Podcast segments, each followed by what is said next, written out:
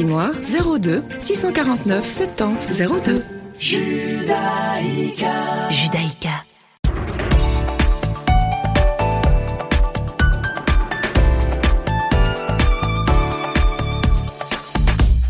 Bonjour à toutes et bonjour à tous, chers auditeurs. Il est 17h et vous écoutez Radio Judaïka. C'est l'heure du deuxième flash d'information de ce lundi après-midi. Tout de suite, les titres.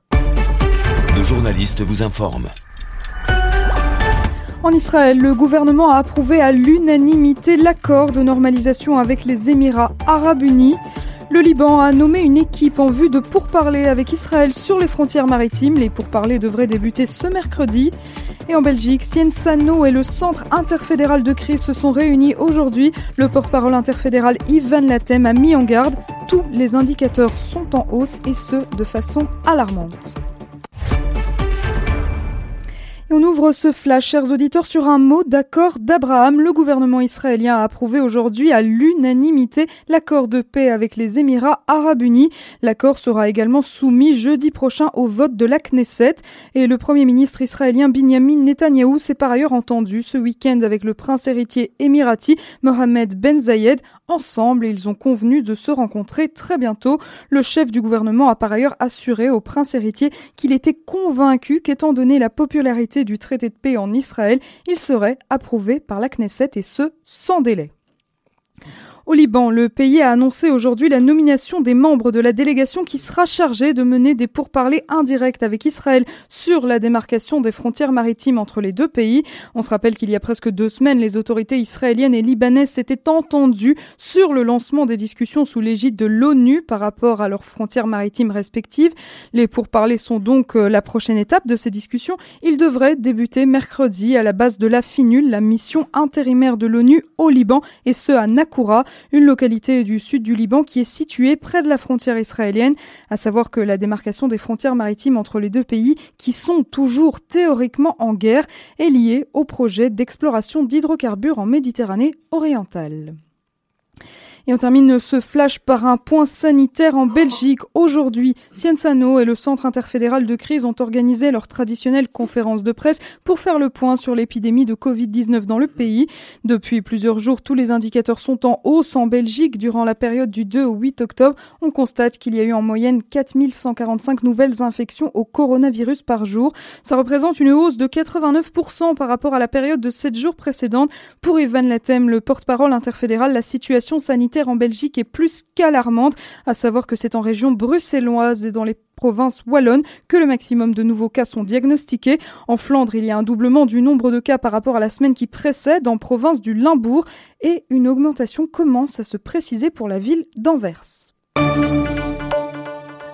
C'est la fin de ce flash, chers auditeurs. On se retrouve à 18h pour le journal de la rédaction. Tout de suite, vous retrouvez Isaac Franco et Richard Laube pour votre rendez-vous du lundi. Cherchez l'erreur, c'est maintenant.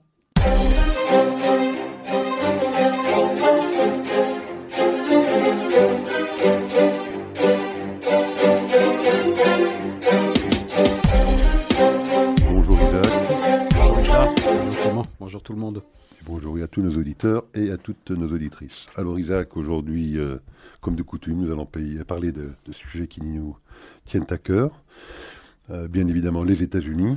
Hein, euh, l'actualité est riche de l'autre côté de l'Atlantique, les élections, bien évidemment les auditions qui démarrent aujourd'hui euh, de la nouvelle juge, enfin on verra bien, celle qui devrait normalement en toute logique être nommée à la Cour suprême. Et puis euh, peut-être aussi euh, parlerons-nous un petit peu hein, de ce que nous nous estimons être un des plus grands scandales politiques américains. C'est le ce qu'on attend d'ailleurs du rapport Durham. on espère peut-être avant les élections, mais probablement pas. le, fameux le hoax, hein, le Russian hoax, le, démarrage de l'enquête. Euh, L'implication de la précédente administration. Tout à fait, en 2016, euh, dans les, accusations qui avaient été portées contre Trump et la soi-disant collusion avec euh, les Russes. Mais avant de faire ça, parlons effectivement un petit peu du Moyen-Orient. et en particulier, effectivement, des suites de ces accords qui ont été signés avec les Émirats arabes unis et avec le Bahreïn. Euh, parce que c'est vrai que à la suite de ces signatures, euh, à la fois le leadership palestinien et la rue palestinienne avaient fait preuve de leur grande agressivité vis-à-vis évidemment de ces deux pays et des pays du Golfe en général. Des mots très durs, je pense, avaient été prononcés par Abou Mazen, par d'autres dignitaires de l'autorité palestinienne dans le genre poignard dans le dos, trahison et d'autres termes amicaux de ce genre. La rue palestinienne aussi avait, j'imagine, euh, euh, avec l'encouragement euh, du leadership palestinien, brûlé les drapeaux du Bahreïn, brûlé les drapeaux des Émirats, avait brûlé également les effigies des, des cheikhs de ces deux pays. Et donc l'Arabie saoudite et les autres pays, bien évidemment, n'étaient pas extrêmement satisfaits de ce type de réaction venant des Palestiniens. Et pour euh, faire comprendre leur mécontentement, euh, l'un des euh, personnages les plus importants d'Arabie Saoudite, Bandar. Oui, Bandar bin Sultan. Bin Sultan Al Saoud. Oui. Qui est un personnage assez connu d'ailleurs, puisqu'il a passé 22 ans aux États-Unis en tant qu'ambassadeur. On l'appelait Triple B là-bas, puisqu'il était un, bon copain avec Bush senior. On l'appelait, je crois, Bandar bin Bush à l'époque. Euh, mais euh, ce Bandar, qui était donc ambassadeur pendant 22 ans aux États-Unis, donc un observateur et un connaisseur sérieux de, de, cette région du Moyen-Orient, également il était ancien ministre des Affaires intérieures, je pense, ou de la sécurité intérieure, intérieure de l'Arabie Saoudite, donc vraiment un haut personnage de l'État. Euh, fait c'est pas un entretien, c'est pas, un discours plutôt, un discours sous forme d'entretien. Sous forme d'entretien à la chaîne Al Arabiya, donc la chaîne saoudienne. Il l'a fait en, arabe, pardon, mais sur une chaîne qu'on sait être écoutée, euh, évidemment, internationalement, pas que en Arabie saoudite, pour euh, faire comprendre euh, aux Palestiniens le grand mécontentement de l'Arabie saoudite au regard de ses réactions extrêmement agressives. Euh, il a, euh, dans le cadre, je pense, de cet entretien de deux heures, et d'ailleurs j'invite tous nos auditeurs, hein, vous pouvez aller sur Google, taper euh, Bandar al-Arabiya. C'est très intéressant à écouter, un peu long peut-être, mais quand même très intéressant. il fait part de son grand mécontentement et véritablement accuse le leadership palestinien d'incurie depuis 70 ans. Il dit la cause est juste, mais le leadership est incompétent que ça fait 70 ans ou plus même, puisqu'il remonte presque à l'époque de, de, Hussein, hein, qui s'était rangé du côté des, nazis, pour faire la longue liste, la très longue liste des erreurs commises par les Palestiniens depuis cette époque. Euh, et donc voilà, il y a, je pense là quelque part, euh, un symbole fort de la part de l'Arabie saoudite. Est-ce euh, précurseur, d'après vous, d'une annonce qui pourrait peut-être déboucher dans les jours et les semaines qui viennent d'un accord avec l'Arabie saoudite ou est-ce plutôt, euh, comme certains le pensent, simplement euh, un avertissement très dur envoyé aux Palestiniens de, changer leur fusil d'épaule? C'est plutôt une carte jaune. Euh, ça ne laisse pas présager une normalisation des rapports entre l'Arabie saoudite et Israël, en tout cas à court terme, parce qu'il y a un conflit générationnel entre le roi qui est au pouvoir en Arabie Saoudite et le prince héritier Mohamed bin Salman. Et tout le temps que le roi euh, est au pouvoir, euh, il est âgé, c'est vrai, il reste fidèle à la ligne qui a été celle de l'Arabie saoudite jusqu'au dernier développement que nous commentons ces dernières semaines, ces derniers mois au Proche et Moyen-Orient, c'est-à-dire fidèle à l'initiative de paix arabe de 2002, c'est-à-dire qu'il faut d'abord euh, euh, résoudre le conflit israélo-palestinien avant de normaliser la relation avec euh, les pays arabes. Il l'a dit d'ailleurs, il l'a fait entendre dans sa déclaration de, à, la dernière séance d'Assemblée générale au mois de septembre dernier. Donc c'est très récent. Tout le temps que le roi incarne le pouvoir absolu en Arabie saoudite, il y a peu de chances que MBS, Mohamed bin Salman, c'est-à-dire le prince héritier, puisse faire entendre euh, sa voix et, euh, privilégier euh, cette normalisation qu'il appelle, lui, de ses voeux le plus rapidement que le plus rapidement possible, parce qu'il sait que l'ère du pétrole à brève ou moyenne échéance va se terminer, qu'il faut penser à l'avenir, à des ressources, à des, moyens de développement et de croissance euh, alternatifs. Il a un plan, s'appelle euh, le plan 2030, donc qui permet à l'Arabie saoudite de se passer de ses revenus principaux liés de ses activités pétrolières. Et pour cela, il faut naturellement s'allier avec la puissance régionale qui incarne le mieux cette perspective de progrès et de développement sans se reposer sur ces, euh, ressources euh, fossiles, c'est naturellement Israël. Donc il y a pour l'instant un conflit générationnel que MBS gère plutôt bien. Il y a deux voix pour l'instant à Riyad, la voix du roi et puis la voix du prince héritier. Le prince héritier prendra soin de ne pas hâter le moment où il euh, fera entendre ses préférences, sa préférence, celle de normaliser avec ses relations avec Israël, mais ça viendra. Ça viendra. De toutes les façons, la normalisation qui est intervenue entre Israël d'une part et les Émirats arabes unis et le Bahreïn de l'autre n'ont pas pu se faire, ces normalisations, sans, euh, sans l'accord, sans l'assentiment de l'Arabie saoudite. C'est évident, ces deux pays euh, plus le Bahreïn encore que l'Arabie saoudite, euh, que les Émirats arabes unis dépendent de, euh, dépendent de l'Arabie saoudite. Donc il ne pouvait pas y avoir cette ouverture, cette acceptation de signer cette déclaration de paix euh, sur euh, la pelouse de la Maison-Blanche s'il n'y avait pas l'assentiment de, l'Arabie saoudite. Il y a eu également, on le sait, l'ouverture du ciel saoudien au vol de, d'avions, d'appareils israéliens dans un sens comme dans l'autre, et pas nécessairement euh, pour, des routes qui sont totalement étrangères euh, au Moyen-Orient. Par exemple, pour aller euh, un avion israélien qui voudra se rendre de Tel Aviv à, en Inde, eh bien, il devait faire un grand détour. Aujourd'hui, eh bien, il peut passer dans l'espace aérien saoudien, économiser énormément de temps et de carburant. Donc, ça va dans le bon sens. Mais cet entretien de Bandar bin, Sulma, bin Sultan, pardon, ça signale une exaspération à l'égard euh, des euh, autorités politiques euh, palestiniennes et un avertissement, comme je le disais, une espèce de carton jaune. Je pense que les, les Saoudiens, mais pas seulement eux, l'ensemble du monde arabe sunnite a fait son deuil de tout espoir d'une amélioration de la situation dans le conflit israélo-palestinien tout le temps que Abbas est au pouvoir. Je pense que c'est une manière de dire nous renonçons à tout espoir de voir la situation, euh, de voir cette, euh, ce conflit sortir de son impasse dans lequel il est figé depuis euh, longtemps, tout le temps que Abbas est là, il faut attendre son remplacement. Et si nous pouvons hâter ce remplacement, et si nous pouvons lui faire comprendre qu'il doit faire un pas de côté, laisser la place à quelqu'un d'autre qui prendra les risques que lui ne veut pas prendre, eh bien, c'est la carte que nous jouons. D'une certaine façon, je pense que désormais le sort d'Abbas est réglé c'est terminé. C'est un peu comme ça s'est passé en 2002, rappelez-vous, lorsque l'administration Bush a tourné le dos à Arafat. Elle dit désormais c'est une personne avec laquelle nous ne voulons plus parler, sur laquelle nous ne comptons plus pour faire avancer ce, euh, la résolution du conflit israélo-palestinien.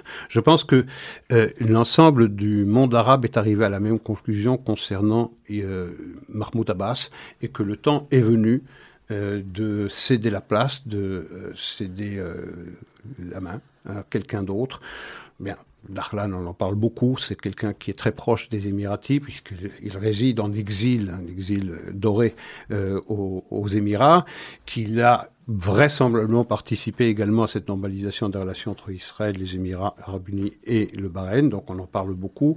Il est jeune, peut-être est-il plus réaliste, en tout cas c'est ce qu'on laisse entendre, plus réaliste que Abbas, et qu'il saura faire les compromis qu'il faut faire pour permettre aux Palestiniens d'avoir une forme plus ou moins achevée de souveraineté politique euh, à un horizon pas trop, pas trop éloigné pour eux. Donc je pense que c'est une manière de dire à Abbas, ça suffit c'est tout. Vous êtes enfermé dans le réjectionnisme, vous n'avez rien fait pour votre peuple, vous avez, vous vous êtes enrichi sur le dos de votre peuple. Les mots sont très très sévères, hein, et je, je, je, me joins à votre invitation faite à nos auditeurs d'aller écouter cet euh, entretien euh, sur Al Arabir. C'est extrêmement riche d'enseignements et de, d'exaspération, de frustration à l'égard des Palestiniens. Vous avez tout raté, vous avez raté tous les rendez-vous de l'histoire depuis 100 ans. Et comme vous le disiez très justement, euh, on monte à la source, c'est euh, euh, le, le, grand moufti de Jérusalem qui s'était allié avec Hitler et euh, promis de faire aux Juifs de Palestine, de réserver aux Juifs de Palestine le même sort que celui que l'Allemagne nazie réservé, réservé aux Juifs d'Europe. Donc depuis lors, c'est une série de, euh, de rendez-vous manqués, d'occasions manquées, de rejets des propositions qui étaient pourtant très très généreuses et sur lesquelles et desquelles parle euh, Banda euh, bin Sultan, c'est-à-dire les offres de 2000 euh, à Camp David, de 2008 par euh, Ehud Olmert. Toutes les occasions ont été ratées. Ça suffit. C'est, je pense, le sens de cette intervention de Bandar qui n'a pas pu prendre la parole de cette façon-là sans que la couronne, sans que la cour royale soit au courant, ait été mise au courant de la teneur du propos qu'il allait tenir. Tout à fait. Donc effectivement, son réquisitoire contre le leadership palestinien voilà. était extrêmement sévère, et on sentait effectivement qu'il en avait gros sur le cœur, parce que au-delà effectivement d'accuser euh, le leadership palestinien de ne jamais avoir loupé l'opportunité, hein, de rater l'opportunité, on connaît la formule assez célèbre, euh, il les accuse de pire que ça même, parce qu'il relate certains épisodes. Euh, par exemple, euh, celui où Yasser Arafat s'était rendu chez Saddam Hussein lors de la guerre du Golfe, Mhm. au même moment où les Irakiens envoyaient des missiles sur Riyad. Euh, il relate également l'épisode, évidemment, de Septembre Noir, lorsque les Palestiniens se trouvaient en Jordanie et fomentaient euh, des coups d'État contre le roi Hussein de l'époque. Il les accuse également d'être en substance responsable du chaos qui existe aujourd'hui au Liban. Donc on sent que c'est plus que uniquement d'avoir raté des opportunités de faire la paix, c'est d'avoir également, euh, où qu'il se trouvait dans cette région du Moyen-Orient, créé le chaos généralisé, que ce soit en Jordanie, euh, au Liban, euh, dans la guerre du Golfe. Enfin voilà, ils ont constamment pris euh, Oui, les, les Palestiniens se sont comportés comme des enfants gâtés. Et c'est vrai qu'on les a encouragés à se euh, comporter comme des enfants gâtés. On a encouragé cette tendance, cette tentation à se laisser aller à ce comportement. Aujourd'hui, euh, les pays du Golfe, en tout cas, ils disent ça suffit. Nous avons suffisamment subordonné nos intérêts aux intérêts palestiniens. Et pourquoi En échange strictement pour rien, nous avons quelqu'un qui, en réalité, dit vouloir un État, mais qui n'en veut probablement pas. Euh, et aujourd'hui, nous allons faire ce que tout État exige de ses dirigeants, c'est de privilégier les intérêts nationaux. Les intérêts nationaux des Émirats arabes unis, du Bahreïn et des autres qui viendront hein, à la suite, eh bien, ça passe par euh, une alliance, une normalisation des relations avec le pays qui incarne la modernité, le progrès, euh, l'ouverture, la transparence, c'est-à-dire avec Israël. Et donc, cesser de subordonner euh, ses intérêts aux intérêts de, de Palestiniens qui se sont montrés, pour le coup, extrêmement ingrats. Parce que Bandar bin Sultan, non seulement il fait un reproche à la, à, à la leadership palestinienne, mais il le fait également au peuple palestinien. Parce que lorsque le peuple palestinien descend dans la rue, brûle des effigies, euh, crie sa haine, euh, dit qu'il a été trahi, qu'il a reçu un coup de poignard dans le dos, ce sont des propos et ce sont des gestes, des comportements qui déplaisent fortement à des pays qui ont beaucoup sacrifié de leurs intérêts pour euh, donner la priorité à, à la question palestinienne. Aujourd'hui, c'est terminé. Aujourd'hui, cette espèce de grande récréation dont on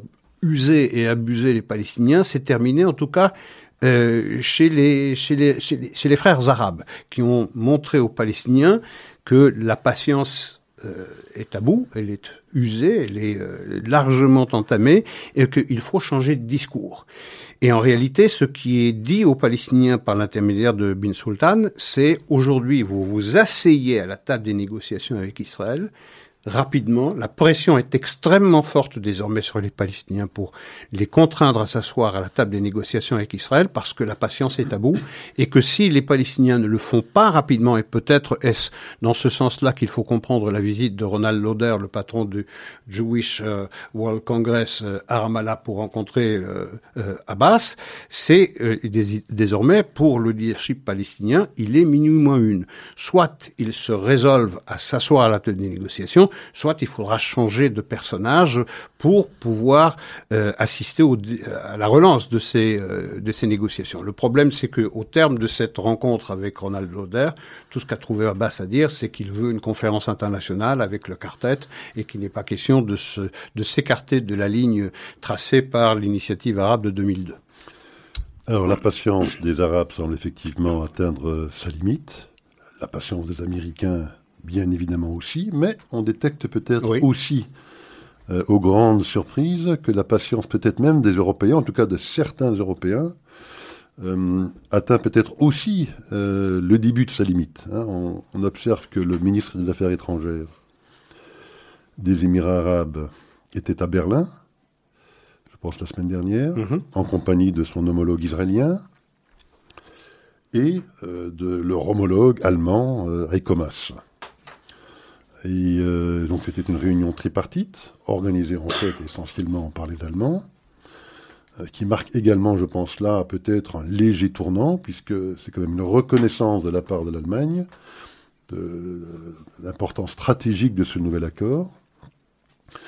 On remarquera également que dans le cadre de sa visite à Berlin, le ministre des Affaires étrangères émirati est allé visiter euh, le mémorial de l'Holocauste de la Shoah à Berlin, a écrit des mots euh, appropriés dans le, livre d'or. Dans, le livre d'or de, cette institution. Donc on sent quand même que à la fois les Européens euh, aussi commencent à prendre note de ce qui s'est passé et se rendre compte que peut-être aussi ils doivent exercer une forme de pression sur les Palestiniens pour leur faire changer euh, de, position.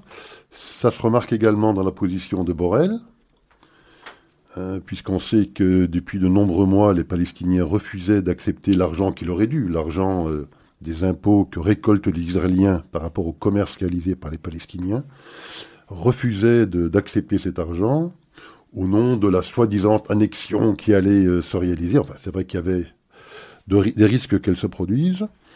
Euh, mais maintenant, évidemment, que cette annexion semble ne plus être d'actualité, en tout cas à court et moyen terme, il continue de refuser.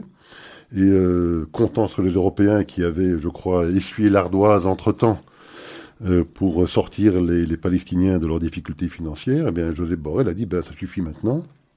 Euh, l'annexion n'est plus sur la table, accepter l'argent, votre argent in fine, puisque simplement les, Israéliens le récoltent pour leur compte, parce que nous, les Européens, nous refusons maintenant de continuer à, financer dans ces conditions.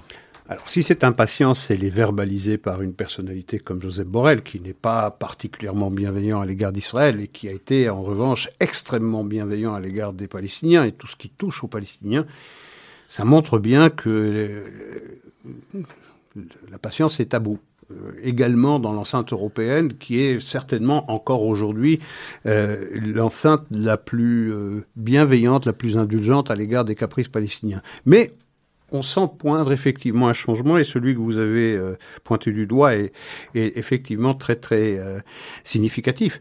Le fait que les, les ministres des Affaires étrangères émiratis et israéliens aient choisi de se rencontrer à Berlin pendant que l'Allemagne dirige euh, l'Union européenne jusqu'au 31 décembre, c'est une reconnaissance officielle et spectaculaire de l'avancée des accords Abraham. On se souvient que l'Union européenne avait certes salué ces accords, mais il avait fait, euh, je dirais pas de mauvaise grâce, mais avait euh, souscrit à ces accords en faisant le minimum minimorum. Là, c'est une reconnaissance explicite et je dirais presque enthousiaste de la diplomatie allemande de ce que ces accords Abraham euh, sont un changement majeur dans la région, mais c'est aussi et en même temps, je dirais exactement l'inverse de ce que l'Union européenne prônait jusqu'alors, c'est-à-dire la solution d'abord du conflit israélo-palestinien et ensuite la normalisation. Aujourd'hui, l'Allemagne, au nom de l'Union européenne, vient de valider le principe d'une normalisation entre Israël et les pays arabes avant la résolution du conflit israélo-palestinien. C'est quand même un changement de paradigme euh, assez important dans le chef de l'Union européenne qui était englué dans, euh, dans, dans, dans, dans, sa représentation du conflit jusqu'il y a très très peu de temps. Et j'en prends aussi pour preuve le pays qui est le plus en pointe dans cette indulgence à l'égard des Palestiniens, c'est la France, dont l'ambassadeur à Tel Aviv ça m'écorche la bouche de dire l'ambassadeur d'un pays à Tel Aviv lorsqu'on parle d'Israël, mais puisqu'il est inopportunément placé à, Tel Aviv, euh, Éric Danon, c'est son nom, l'ambassadeur de France en Israël, a déclaré que, euh, certes, l'Union européenne privilégiait toujours la solution à deux États, mais pour reprendre pratiquement mot pour mot les déclarations de Donald Trump qui disait moi je suis pour un État, deux États, du moment que ça plaise aux Israéliens et aux Palestiniens. Éric Danon a repris à son compte ce verbe, cette, cette, cette déclaration de Donald Trump. On voit que ça c'est un shift colossal, parce que jusqu'à présent il n'était pas question d'interroger euh, la solution à deux États. C'était la, la solution, la seule et unique solution. Aujourd'hui, les Français qui sont en pointe de la solidarité à l'égard des Palestiniens, ils laissent entendre aux Palestiniens, bon, ok, c'est une solution que nous privilégions toujours, mais ce n'est pas la seule. Et si les Israéliens et les Palestiniens en trouvent une autre qui euh, trouve grâce à leurs yeux, ben c'est parfait pour nous. Donc c'est aussi un changement qui convoie le message aux Palestiniens, c'est bon, on a assez attendu.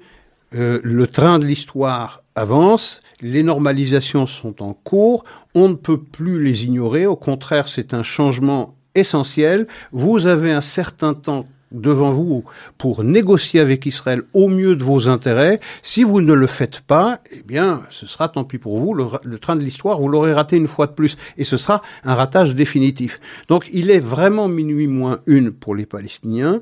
Est-ce que Abbas sera cet homme qui comprendra que, avant que ne vienne, que ne sonne minuit, il doit s'asseoir dans un esprit de compromis euh, et de réalisme avec les Israéliens? J'ai beaucoup de doutes à cet égard. Je pense que c'est une mise à l'écart qui s'organise lentement mais sûrement, sans dire son nom, un peu sur le même modèle que les Américains avaient dicté à la communauté internationale lorsqu'elle s'est, lorsqu'elle a pris ses distances avec Arafat et qu'elle a considéré qu'il n'y avait plus rien à faire avec un homme comme Arafat et plus rien à en attendre. Alors Isaac, passons maintenant aux États-Unis. Oui. Euh, on est à quoi Une vingtaine de jours? Oui. des élections du 3 novembre. 23 jours.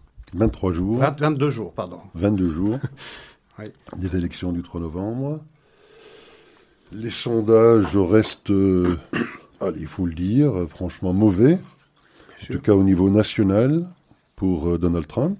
Hein, il est pointé, disons, en moyenne à 10 points environ. Euh, les sondages dans les États pivots, hein, on rappellera toujours à nos auditeurs que l'élection ne se jouera pas au niveau national, mais se jouera dans 6, 7, 8 États où le résultat est très indécis. Mais euh, les sondages également dans ces 7-8 États continuent à donner Biden gagnant. Bon, ça varie d'un État à l'autre, mais disons en moyenne de 5-6 points également. Le prochain débat qui devait avoir lieu jeudi, je pense, a été annulé. Euh, oui, le, le 22. Non, celui, il y en celui- un- du 15, pardon. celui Celui, du 15, du 15. a été C'est-à-dire annulé. euh, Donc il jeudi. en reste un prévu le 22.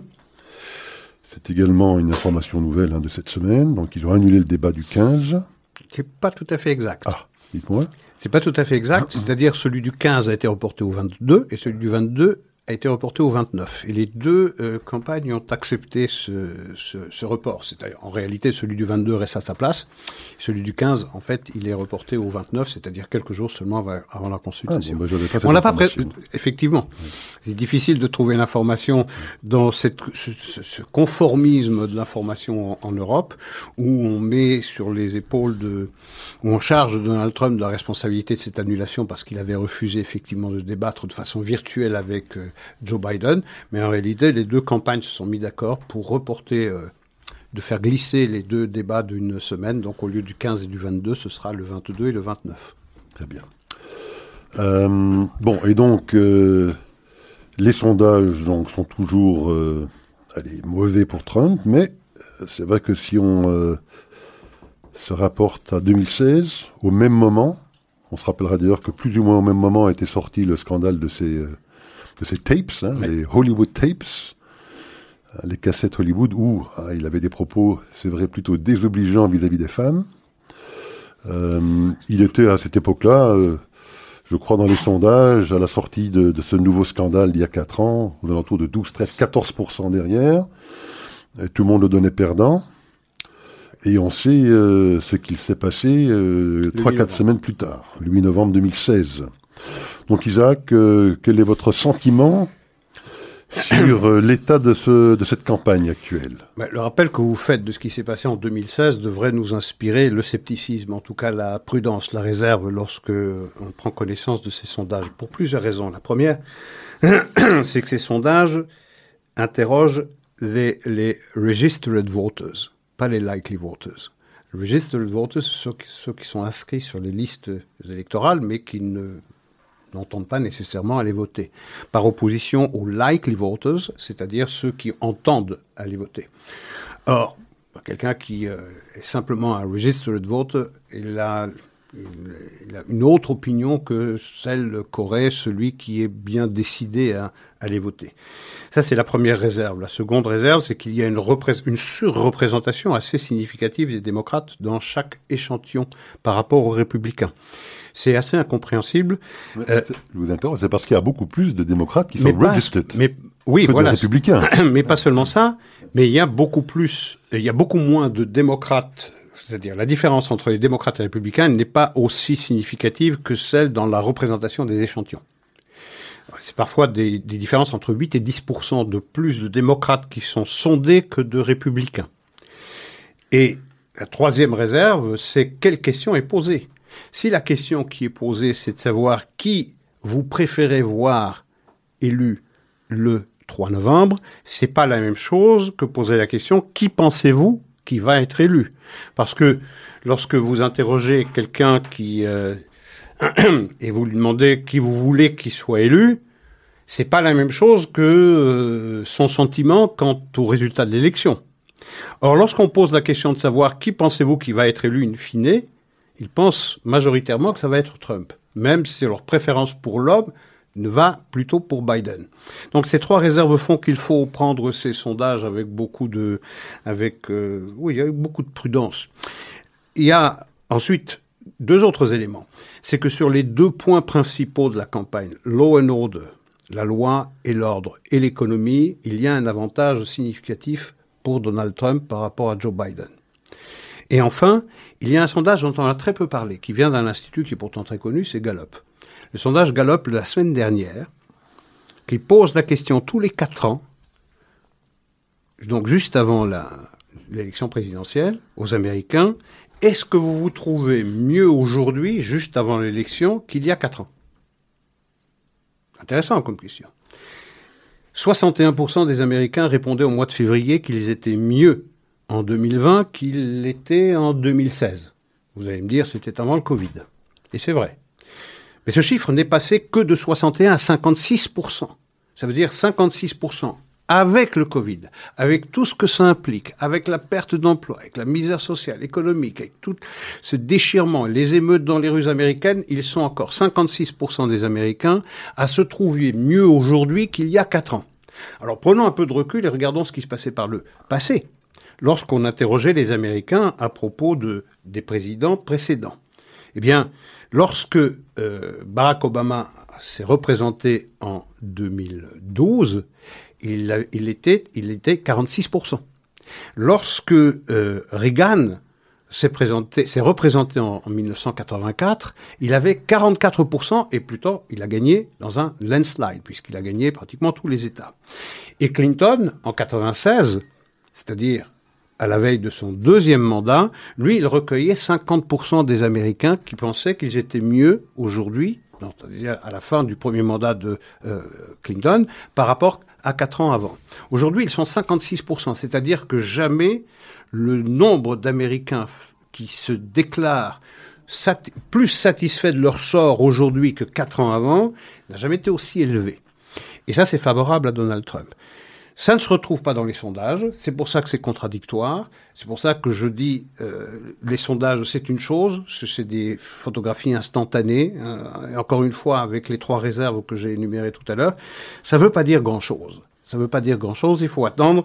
il faut voir les manifestations populaires à l'égard de Donald Trump qui sont massives. On le voit dans les démonstrations des défilés sur les sur les lawns, sur les pelouses devant les maisons américaines où on voit énormément de, de signes pro-Trump, pratiquement aucun Biden. Sur les sur les pare-chocs des voitures, c'est la même chose. Les parades navales.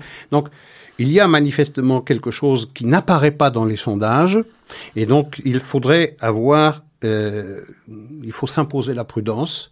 Euh, euh, plus que plus que jamais. Et il y a aussi une chose très importante, c'est, je disais tout à l'heure, le débat du 15 est reporté au 22, celui du 22 au 29. Alors qu'est-ce qui va arriver le 29 octobre le 29 de ce mois, il va y avoir les chiffres de la croissance économique américaine qui vont être dévoilés. Or, on attend une croissance de l'économie américaine entre 30 et 35 ce qui ne serait jamais vu depuis la création des États-Unis. Alors il est évident que s'il peut venir avec un argument pareil, voilà, j'ai été l'artisan de cette relance en V de l'économie américaine qui, euh, euh, euh, qui, sort victorieusement de cette période du Covid, ce serait un argument de campagne extrêmement intéressant à quatre jours de la consultation populaire. Alors, dans le cadre de cette campagne, une autre campagne démarre, allez, on peut dire presque aujourd'hui, pour une élection qui peut-être est plus importante presque, en tout cas sur le long terme. Bon, ce sera à discuter, mais peut-être plus importante sur le long terme que ne le serait celui du prochain président. Euh, c'est l'élection de celle qui a été nommée par euh, Donald Trump pour remplacer euh, la Ruth qui, a décidé il y, a, il y, a, environ un mois pour remplacer euh, Ruth Bader Ginsburg à la Cour suprême. Oui. Euh, ces auditions euh, démarrent aujourd'hui. Elles ont, je pense, elles sont en train de se dérouler à l'heure où nous nous parlons. Oui. Elles doivent se dérouler, je pense, sur quatre jours environ.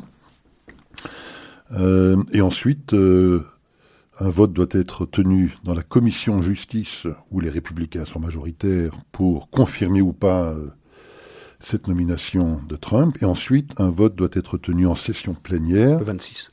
Le? 26. Le 26 octobre, par euh, tous les sénateurs. Il faut une majorité simple. simple. Donc de 51 sénateurs, ou de 50, plus alors la voix du vice-président Mike Pence. Mais je disais que cet enjeu est peut-être, Hein, ce sera un long débat à voir, mais peut-être plus important que celui de la présidence en tant que telle, puisque cette juge Amy Coney Barrett, pour ne pas la nommer, serait nommée à vie. C'est une femme de 48 ans euh, qui semble péter la santé. Aucune raison de penser qu'elle ne serait pas sur cette cour pendant de longues décennies. Euh, et cette femme est bien évidemment marquée à droite, incontestablement. Euh, elle a des positions personnelles sur certains sujets euh, importants comme l'avortement, comme l'immigration, comme le port d'armes, comme l'Obamacare et d'autres, mmh. euh, qui sont bien évidemment pas celles que partagent les démocrates, et qui sont effectivement très remontées contre Trump et surtout contre les sénateurs républicains qui, euh, évidemment, sont en train d'accélérer la procédure pour faire en sorte qu'elle puisse accéder à cette Cour suprême avant le 3 novembre. voilà, il y a là un enjeu très important, euh, parce que, effectivement, s'il devait être nommé et accéder à la Cour suprême, l'équilibre de la Cour suprême serait de 6-3, 6 en faveur plutôt de juges nommés, enfin peut-être pas nommés, mais en tout cas de juges qui sont positionnés plutôt à droite, côté conservateur, et trois seulement qui le seraient de côté démocrate. Et donc, durablement, cette Cour euh, serait potentiellement amenée à prendre des décisions lourdes de conséquences pour la société américaine. Certes, mais lorsque la Cour suprême penchait à gauche, côté progressiste, euh, les démocrates n'avaient rien à redire à ce déséquilibre. Euh, c'est un balancier.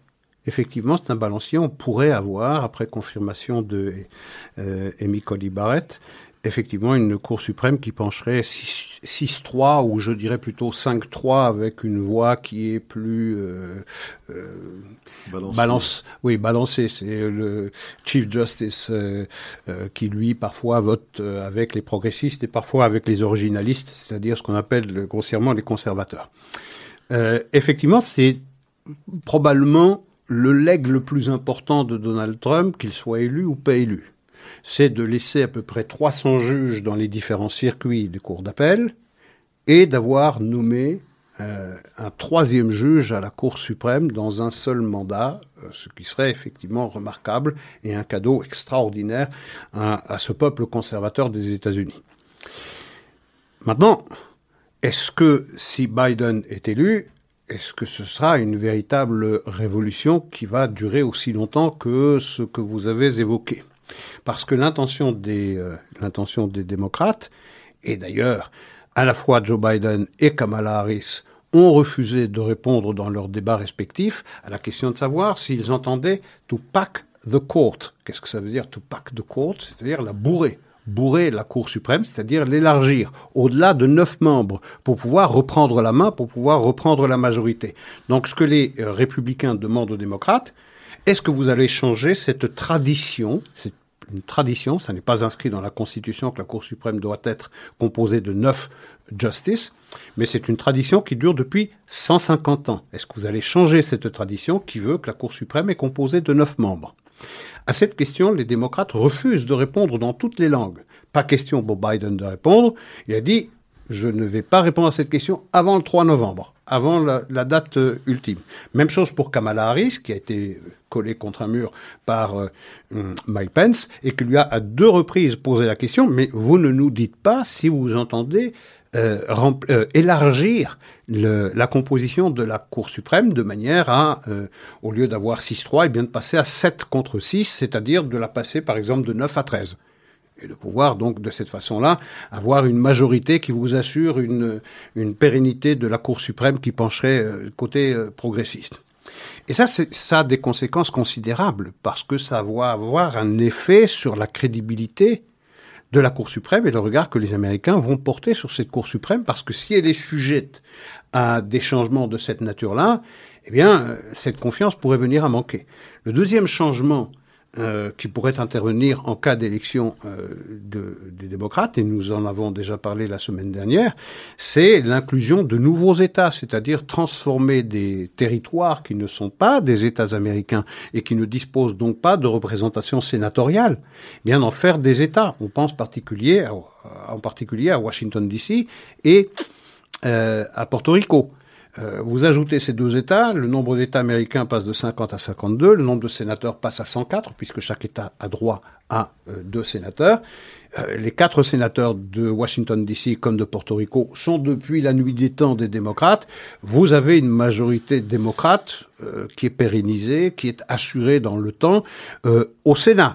Ce qui voudra dire que vous aurez un one-party system, c'est-à-dire un système où à chaque consultation électorale, étant donné qu'on aura changé les règles du jeu, vous aurez toujours les démocrates qui seront élus et il sera pratiquement impossible pour les républicains de revenir au pouvoir. Et troisième mesure qu'ils entendraient prendre, c'est to end the filibuster. Qu'est-ce que ça veut dire the end of, to, end the filibuster pour ceux qui ne sont pas rompus à, à la politique américaine?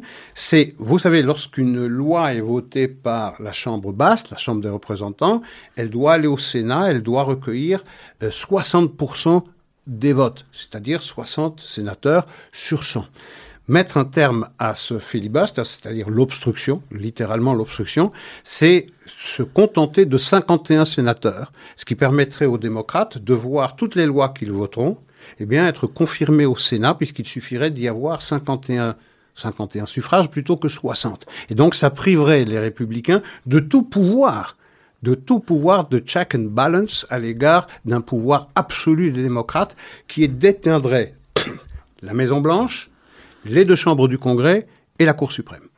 Oui, et ce serait d'ailleurs le filibuster ou le, la modification de cette règle des 60 est en fait une condition sine qua non pour faire passer les deux autres. Absolument. Parce que s'il ne, ne modifie pas ce... Je les ai pas donnés dans l'ordre. mais donc il faudrait d'abord modifier le, le filibuster pour pouvoir intégrer effectivement quatre autres nouveaux États juges et, et remplir la, et, et, remplir la Cour. Mais on voit bien donc qu'on est peut-être à la veille d'une véritable révolution politique.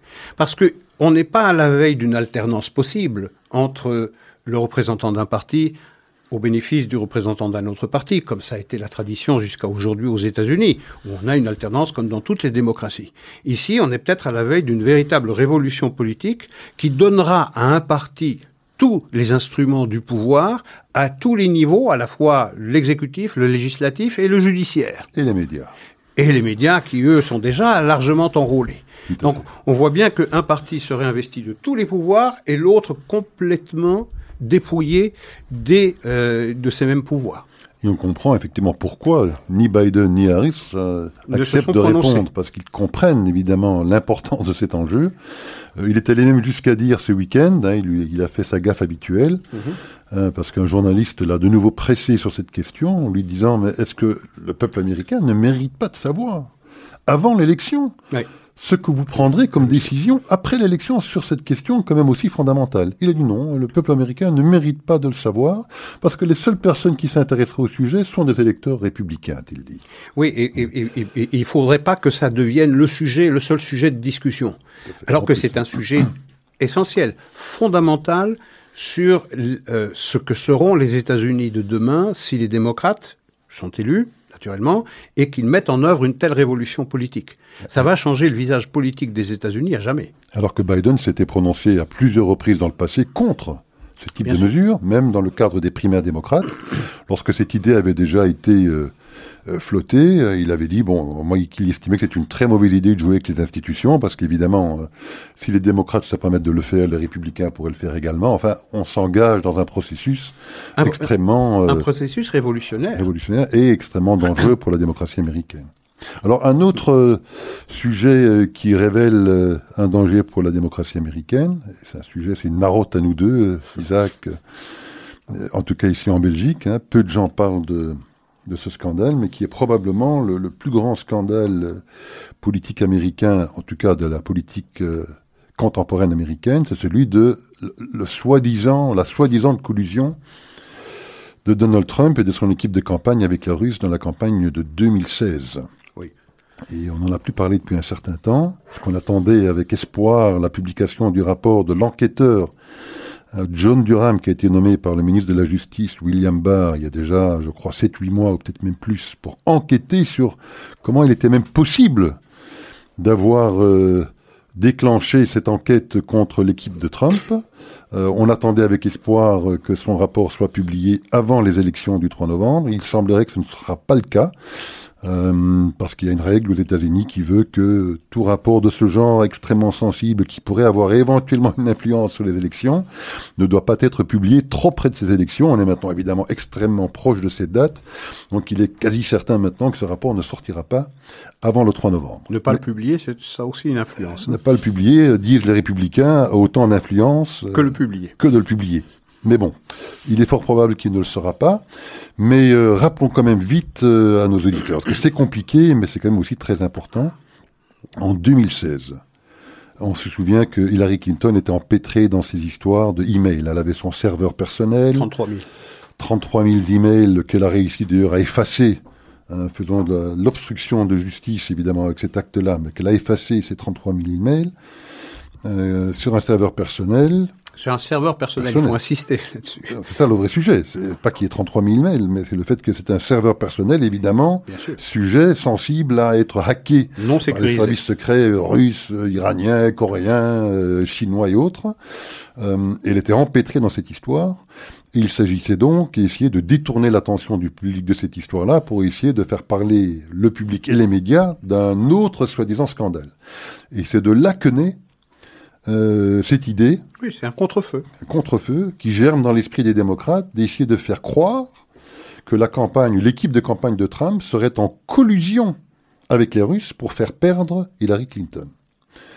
Et euh, alors il y avait toujours euh, des doutes sur le fait que ce soit Hillary Clinton qui serait à la, à la, à la source, à l'origine, à la manœuvre de, de cette idée. Mais de nouveaux documents viennent d'être dévoilés euh, la semaine dernière. Euh, des donc documents assez importants. Ne parle. Hum donc personne ne parle. Personne donc ne personne parle. ne parle. Mais des documents, que, des, des, notes manuscrites de John Brennan. John Brennan était l'ancien directeur de la CIA, à l'époque donc en 2016, nommé par euh, Barack Obama, et des notes manuscrites qui relatent une réunion qu'il a eue avec Barack Obama justement, réunion dans laquelle il informe Barack Obama de ce qu'il y a maintenant des informations et des soupçons sérieux qui pèsent sur Hillary Clinton, sur le fait qu'elle serait effectivement à l'origine d'une tentative de désinformation concernant l'équipe de campagne de Donald Trump. Mhm. Et une tentative, donc effectivement, d'accréditer l'idée selon laquelle cette équipe de campagne eh ben, serait effectivement avec les Russes. Avec les Russes, et ils ont profité effectivement. Alors il faut se replacer dans le contexte de l'époque, se, remémorer qu'au même moment, Julien Assange de Wikipédia, pas de Wikipédia, de WikiLeaks, avait dévoilé des dizaines de milliers d'emails, non pas d'ailleurs du serveur personnel de Hillary Clinton, la confusion est un peu compliquée là, mais du serveur du Parti démocrate lui-même, euh, avait dévoilé donc euh, toute une série d'emails qui avaient été hackés dans le serveur du Parti démocrate, et ils se sont servis de ça, comme c'était les Russes qui avaient fait le hacking, pour accréditer l'idée, en tout cas Hillary Clinton, que c'était forcément l'équipe de campagne de Trump qui, en collusion avec les Russes, avait permis effectivement à ce hackage ou à ce hacking de se produire et à Julien Assange de dévoiler ses, euh, ses emails, alors qu'on sait que c'est totalement faux aujourd'hui. Mais maintenant, on a la preuve quasi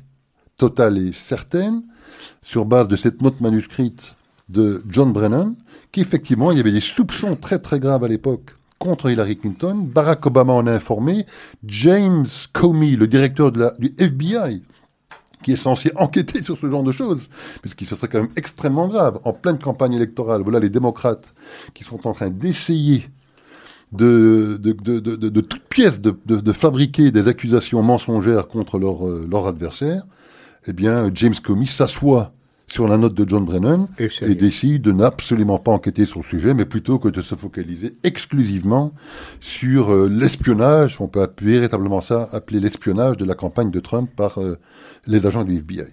Alors, pour compléter l'information de nos auditeurs, rappelons que euh, ce, le dossier qui va servir à nourrir ce soupçon de collusion de l'équipe de campagne de Trump avec les Russes, c'est un dossier qui a été rédigé par Christopher Steele, qui est en contact avec des gens euh, du KGB euh, ou du FSB russe, rempli de choses qui sont non vérifiables, comme on le dit aux États-Unis, et ça va servir à aller devant les cours spéciales, le FISA Court, pour obtenir le droit d'espionner l'équipe de campagne de Trump.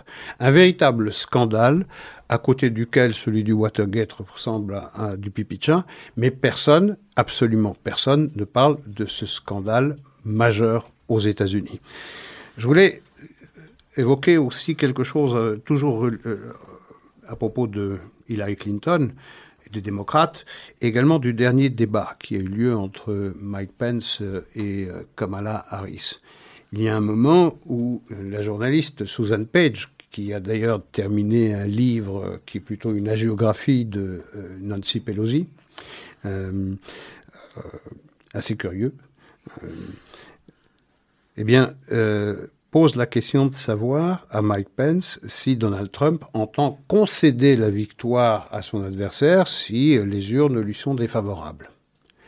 Et euh, Mike Pence, de la même manière que Donald Trump, refuse de répondre, euh, en tout cas, euh, botte en touche, mais il prend à partie Kamala Harris pour lui dire comment pouvez-vous me demander à moi, demander aux républicains s'ils vont concéder euh, la victoire aux démocrates, si les urnes leur sont favorables, alors que depuis le début de la présidence Trump le 20 janvier 2017, vous avez, vous avez refusé de concéder cette victoire à Donald Trump.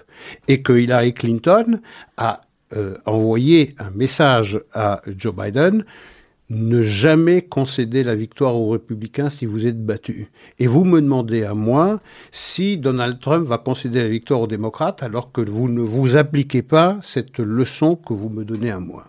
C'est toujours la même chose, c'est faites ce que je dis, euh, mais, euh, mais, mais, moi, je fais exactement le contraire. C'est ça qui est scandaleux et que ça n'est pas mis en évidence par les médias qui sont littéralement enrôlés au service d'un parti. Et ça n'est pas bon pour la démocratie, bien évidemment. Non, c'est extrêmement mauvais. Et Songeons également à Bob Woodward, qui, a, Oui. qui est un des plus illustres journalistes américains. Il avait révélé lui- le Watergate. C'est lui qui avait révélé le Watergate. On penserait que cet illustre journaliste s'intéresserait à cette histoire. Pas du tout. Absolument pas. Qu'a-t-il fait euh, dans le cadre de ces entretiens qu'il a eu de manière privilégiée avec Donald Trump Oui. Le seul scandale qu'il a réussi à faire euh, émerger de ces euh, 20 heures d'entretien, ce serait l'idée selon laquelle Trump aurait minimisé l'importance du Covid, que c'était un scandale d'État, que c'était pire que le Watergate. Voilà le, le- le plus prestigieux journaliste d'investigation des États-Unis qui ne s'intéresse absolument pas à ce qui est fort probablement un des plus grands scandales politiques américains, mais voilà, qui euh, essaye de, de faire croire aux Américains que la soi-disant minimisation du Covid-19 par Donald Trump serait euh, un crime d'une ampleur sans précédent dans le... C'est ce que nous disions la semaine dernière. C'est une lutte entre le bien et le mal, entre le vice et la vertu, entre une vertu autoproclamée et un vice désigné. Et lorsque vous vous battez contre un vice aussi grossier, aussi caricaturé, caricatural que celui de Donald Trump, tous les moyens sont bons. Les les- la fin justifie les moyens. Le mensonge, l'omission, tout ça, ça passe. C'est pour le bien. C'est pour se débarrasser de quelqu'un qui incarne le mal le plus achevé. Donc qu'il nous soit permis de mentir, qu'il nous soit permis d'omettre des choses qui, euh, euh, qui lui seraient favorables parce que globalement, nous luttons nous, nous combattons pour que prévale le bien sur le mal, que prévale la vertu sur le vice qu'incarnerait Donald Trump. Et lorsque vous avez cela, lorsque vous avez cette échelle de valeur, plutôt que l'intégrité et l'objectivité dans le chef des médias, c'est n'importe quoi. Et euh, pour terminer sur ce sujet, on, on a également entendu Joe Biden euh, ce week-end euh, indiquer que s'il perdait, ça ne pourrait être que parce que Donald Trump aurait euh, probablement quelque part triché dans le dispositif, aurait fait en sorte que des votes envoyés par correspondance ne soient pas comptabilisés. Enfin, il, était lui aussi hein, dans la contestation déjà. hein, il n'accepterait pas sa défaite, puisque dans la mesure où il perdrait, s'il perdrait, ben, c'était parce que uniquement euh, Trump aurait réussi à voler cette élection d'une manière ou d'une autre. Mais tout ça nous promet pas seulement une élection extrêmement agitée, mais quel que soit le résultat des urnes le 3 novembre, ou peut-être plus tard que le 3 novembre, peut-être faudra-t-il attendre plusieurs semaines avant que le résultat final soit dévoilé, mais ça nous promet une Amérique plus divisée que jamais, plus en colère que jamais, parce que les démocrates, s'ils perdent, seront encore plus frustrés parce qu'on leur a promis cette victoire de la même manière qu'on leur promettait la victoire en 2016, et avec des sondages qui vont jusqu'à donner 16 points d'avance à Joe Biden, ça n'est que la triche qui pourrait avoir inversé la tendance. Ce n'est pas possible. On ne se remettra pas d'un deuxième, euh, d'un deuxième mandat de Donald Trump. C'est impossible. De la même manière, euh, si c'est Joe Biden qui est élu, les républicains pointeront un doigt vengeur sur les, sur les démocrates, disant vous aviez tous les atouts dans votre main, vous avez menti, vous avez omis les informations qui auraient permis à cette joute électorale de se passer de façon objective et, et équilibrée. Et donc il y aura un ressentiment des deux côtés, quel que soit le vainqueur. Ça nous promet une Amérique divisée, une Amérique en colère contre elle-même, contre son passé et aussi contre son avenir. Tout à fait. Alors bon, pour clôturer cette émission, alors euh, je réinvite nos auditeurs à, écouter Oui. le, le discours de Bernard parce qu'il est intéressant d'un point de vue historique. Peut-être euh, d'aller écouter les auditions qui ont lieu là, à l'heure actuelle de Amy Barrett. Parce que je pense que ce sera également un exercice très intéressant. Euh, on verra comment les démocrates vont se comporter vis-à-vis de cette femme, qui est une mère de sept enfants, une grande catholique. Euh, je pense pas qu'ils seront aussi violents qu'ils ne l'avaient été avec Brett Kavanaugh il y a deux ans, mais On l'a même accusé de racisme pour avoir, euh, pour avoir adopté deux enfants noirs d'Haïti. Hein. Tout à fait. Donc, bon, enfin, euh, écoutons ces, euh, ces auditions qui devraient Bien être sûr. intéressantes. Et puis alors, j'apprends avec vous les deux, les Deux deux débats. débats. qui restent encore à, à partager avec le peuple américain du, du, du 22 et du 29. Voilà, Alors, exactement. Et nous, on se retrouve pas si loin que ça. On se retrouve la semaine prochaine. Tout à fait. Merci Isaac et merci à tout le monde. Bonsoir.